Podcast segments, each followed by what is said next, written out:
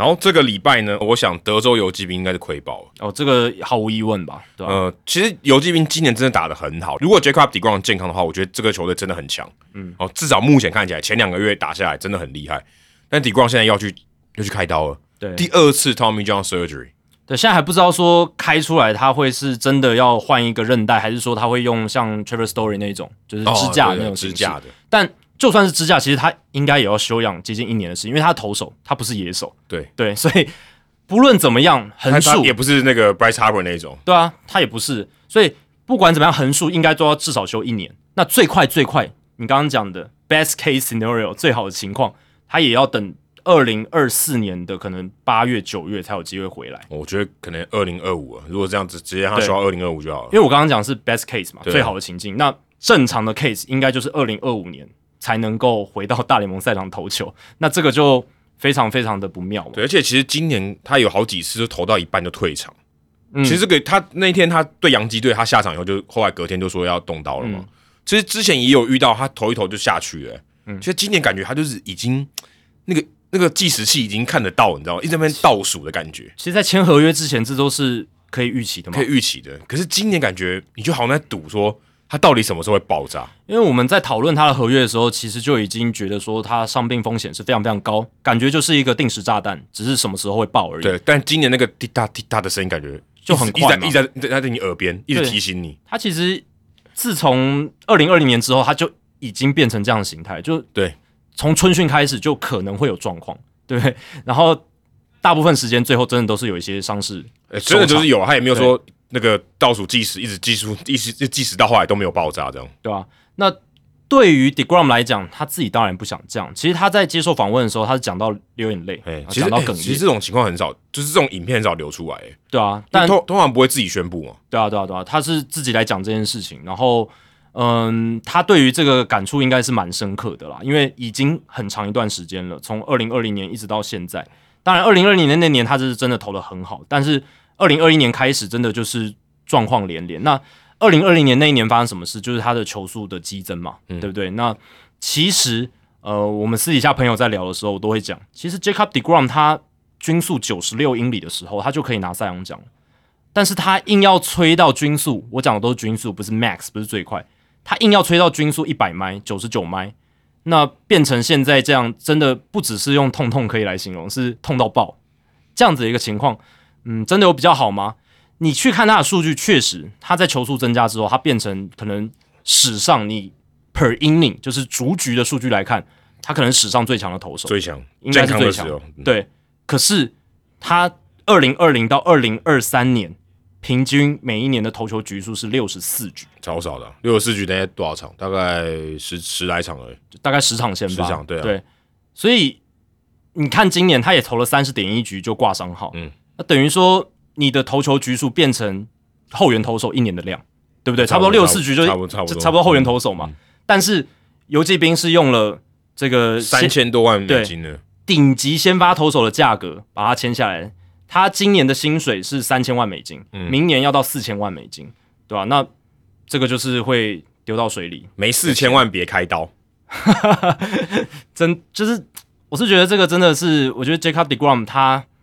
我是不知道他自己在自己的投球机制上，或者他想设定自己的投球策略，呃，为什么一定要这么的极端？其实跟我们上一集聊到邦冈人，我觉得也有点类似。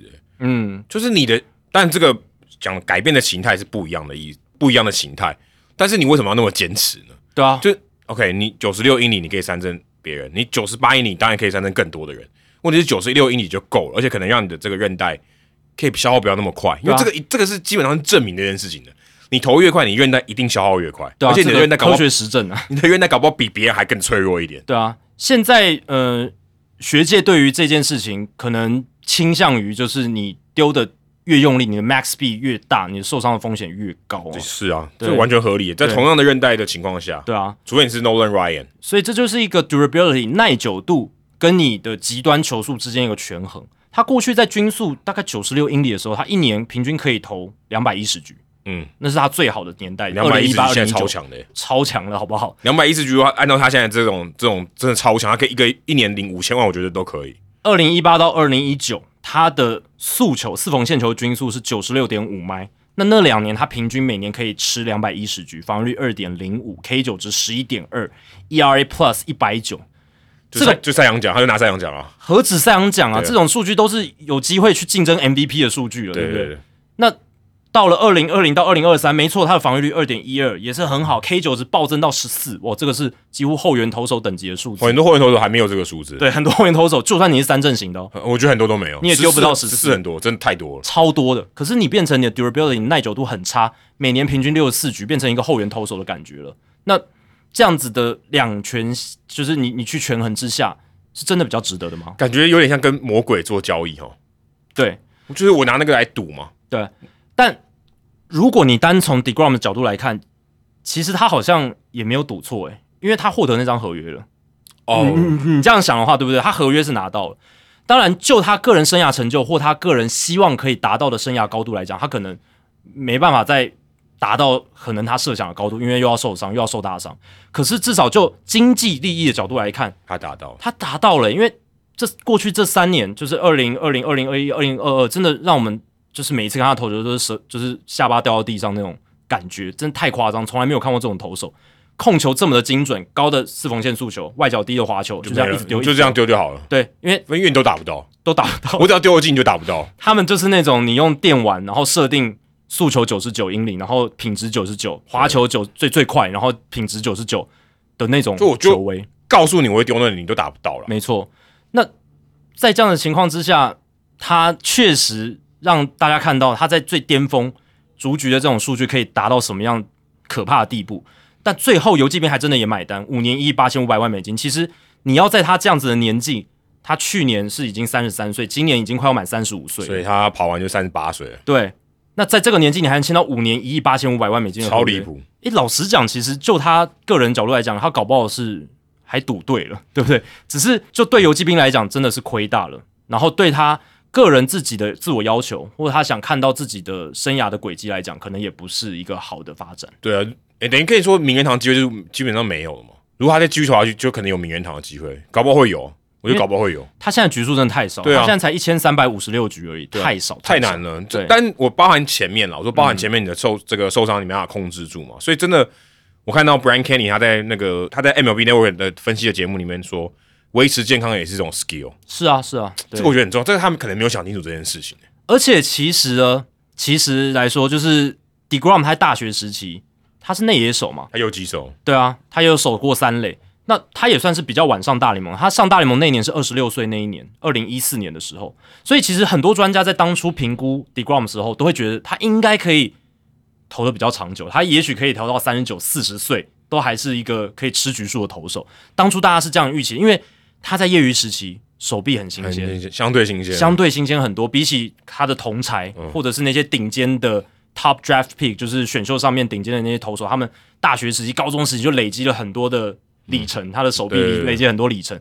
底冠不是，底冠业余时期大部分时间是野手，所以专家会觉得，诶，他这一条手臂搞不好可以持续比较久的时间。他搞不好也这么想的，所以他就一直吹，吹到吹到爆了。对，太极端了，就是你每一球用真的太用力。而且重点是，这是第二次 TJ，嗯，他已经开过一次了，所以你应该知道那个是什么情况。你你应该要知道你的韧带，而且这而且是第二条韧带了，你应该知道它是有寿命的。你应该知道他要使用的方式应该要怎么样。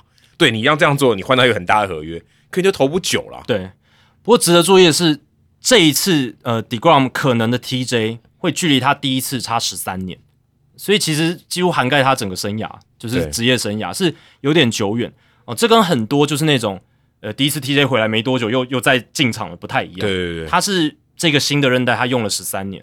哦，搞搞不好就是使用期限也 也该到了，该到。这有种好像不想不能让你退休的感觉，好凌迟哦。就是你你都已经不太适合再丢，如果你这样，因为你想他第二次换过韧带，他一定他一定会有心理上的恐惧哦。他如果再断，对不对？你就完你就爆了嘛。是可能去问一下郭宏志神拜，他应该可以分享。对对对，真的。但是你你投球的局数还不一样诶，你上去不像光是，我丢个一局就好就下去，我至少要丢个五局吧，对吧？因为你这个价码就是要先把投手，对啊，那你那压力更大诶。对，真的。这个你刚才讲说他薪水拿的很高，他的这个压力也更大，他的压力跟他的薪水成正比，而他的整个进入游击兵的方式就是以这种休赛季头号签约的方式嘛，就是最大新闻。其实跟前年 Corey Seager、Marcus Semien 加盟游击兵没有什么不同，都是最休赛季最大的这种。Corey Seager 也动过 TJ，对，Corey Seager 也有。对，但总而言之就是，其实都是游击兵在这一阵子他们要拼战绩里面头号的人物了。那这个时候，嗯，Jacob Degrom 的伤势哦，确实会蒙上一层阴影。我觉得 Degrom 真的很奇怪的是，他其实，在二零二零年之前，他已经是一个赛扬奖等级投手，他已经是呃建立自己很好的一个球界的地位了。他照理来说不用到这么极端，他并不是在球员名单边缘的第二十五人、第二十六人，然后要去争取那一个生存的位置，他不是。他其实是可以很安稳的，相相相对于安稳的去把自己成绩稳定的投出来就好，而不用去拼个极端值。但他还是却去拼了一个极端值，这样子有斗志啊，对，这是运动员的斗志。